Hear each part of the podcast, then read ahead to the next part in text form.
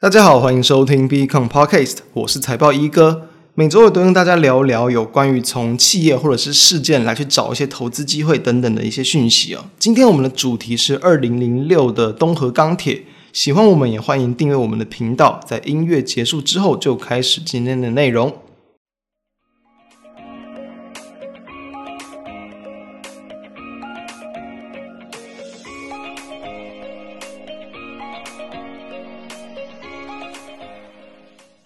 前几周我们也聊过钢铁股，那我们今天就再来聊聊钢铁股中的二零零六的东钢。所以今天就不会针对可能钢铁业啊或这间公司做太过详细的介绍，主要会聊一下就是他投资的一些想法，还有说就是他近期的这个减资案哦。先认识一下东钢哦，东钢目前成立以来大约有接近六十年的时间了，在一九六二年这个成立的，总部在台北市。它工厂包含在可能桃园、苗栗、高雄以及越南，然后呢，它的一个营收的比重有包含这个钢筋大约是五成，型钢大约三成，钢构大概两成左右。然后销售的区域呢，大部分都是以台湾市场为主。这是东钢它的一个基本介绍。那我们比较重要的是要知道，东钢在这个三月二十三号，董事会是决定要决议要去办理现金减资哦。那理由就是很基本的，调整资本结构啊，提升股东权益报酬率。减资的趴数是三十三趴，等于说每股会退还三点三块钱，总共的金额大概是三十六亿元台币哦，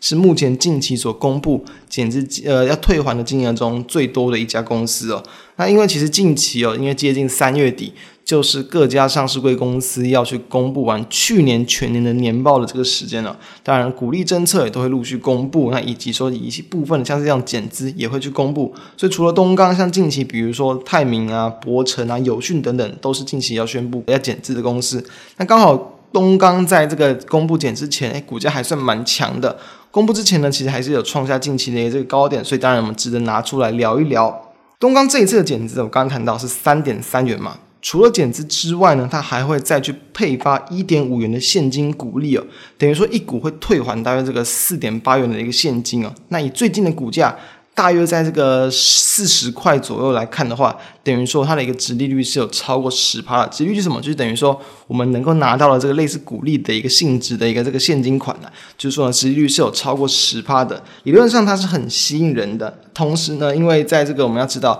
东方今年的展望不错。其实上次我们就有谈到，钢铁业目前钢价其实都还是一个比较强劲的一个状况，需求也不错，所以它的基本面是有一定的一个支撑的。不过我们要知道，在公布减资之后，为什么就是我们刚谈到三月二十三公布啊？为什么三月二十四号股价反而就没有什么利多激励了，反而是开平之后往下杀跌了，还收跌超过四趴。减资公布前的前一天呢，是收涨超过三趴，然后在减资公布减资之后呢，收跌超过四趴。其实当然一个主要的原因还是跟大盘的关系有呃有影响了，就是因为近期的台股其实就还是比较处于震荡的一个局面。那刚好近期的美股科尤其科技股，美国科技股持续修正，那不管是对于可能欧洲那边疫情的恐慌，或者是这个美国这边有啊这个企业加税的一个这个利空等等啊持续压抑，所以说呢盘的影响是有的。那当然对于减资的看法，其实蛮多投资人对于减资的看法可能会比较正面看待，为什么？其实大家可能会去用一些例子来看到，比如说像过往的那个被动元件厂国巨嘛，我们以前也聊过国巨哦，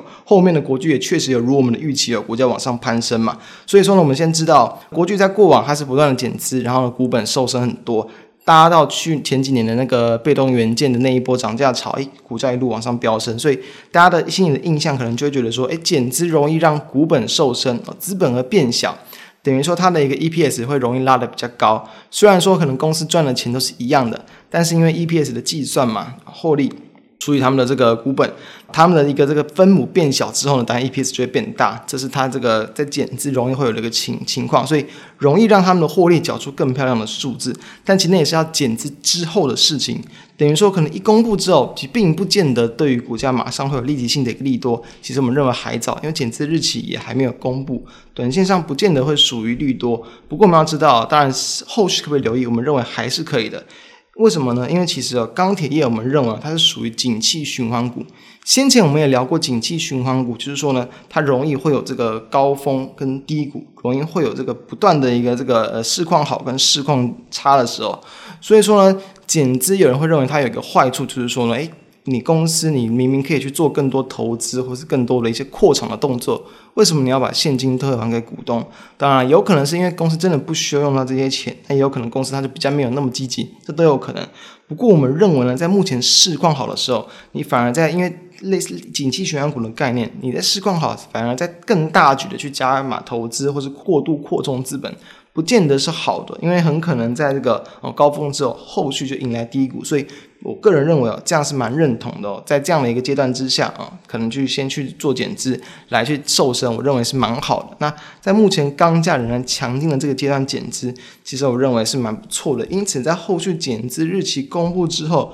我认为其实会有更好的一个投资机会。那再来，我们就要去来去谈到，就是说它近期的一个状况哦。因为其实这个东钢啊，它在去年第四季啊，它的一个获利表现呢、是大幅度的算是优于市场的预期啊。ETS 是这个每股是一点四九元哦。主要就是当然我们都知道，去年就开始了这个钢价的一个调涨，除了需求很强劲之外呢，还有它原本就有一些这个低价的原料的库存，就是但它原本的一个成本库存成本低，价格是比较低的。让它的毛利率容易拉得更高，这是它那个获利大幅跳升的一个原因哦。那以到今年来看呢，我们要知道，其实以近期来看，哦，其实这个废钢的价格没有在持续的往上增加，但是呢，因为说其实我们之前有谈过，就中国的那个禁废令，所以说中国对于废钢的这个需求增加，虽然说近期没有在涨，但我们认为涨价空间还是有的。那再加上说，它目前在订单的状况，它的钢筋跟钢构的订单基本上都已经接到年底了，所以说需求都还是非常强劲的。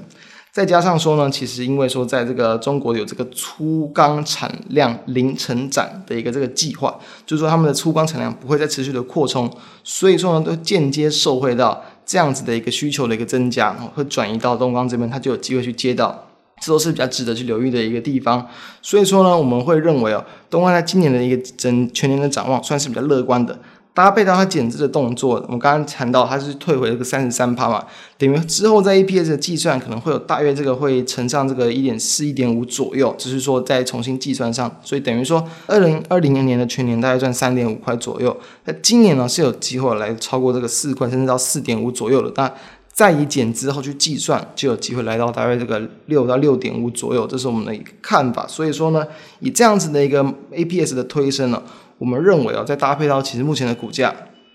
它的一个这个才在四十块上下，以最基本的可能十倍的本益比来去做看待，我认为其实有目目前四十块左右，要再往上推升到可能是四十四十五以上，我们认为都是蛮有机会了，只要你比较有耐心去等待。也因此呢，我们会认为在这一波刚好怎么样？刚好近期就是台股近期电子股修正嘛，电子股修正，台积电又去跌破五百八十的一个这个关卡，资金就会容易轮动到不管像金融或是传产、原物料股等等。所以我们认为在这样的一个状况之下，资金是更有机会轮动过去。也因此，其实我们会比较乐观去看待呃东钢它在一个比较长线的一个股价的一个展望。当然，短线上我们认为，其实这样的一个公布要减资的一个讯息哦，并不见得对股价会有大幅度的一个影响。原因我们刚刚谈过了嘛，要等到减资之后，可能才比较值得去留意。也因此，我们认为啊，刚好可以趁近期，诶，可能股价刚好有可能提前要去反应利多，或是有知情的人先卡位，已经先行往上拉了一点点之后，往下修正的这段期间，我认为反而就是可以值得去留意介入的一个时机哦。以上就是我们对于东河钢铁它的一个看法。那我们下周再见，拜拜。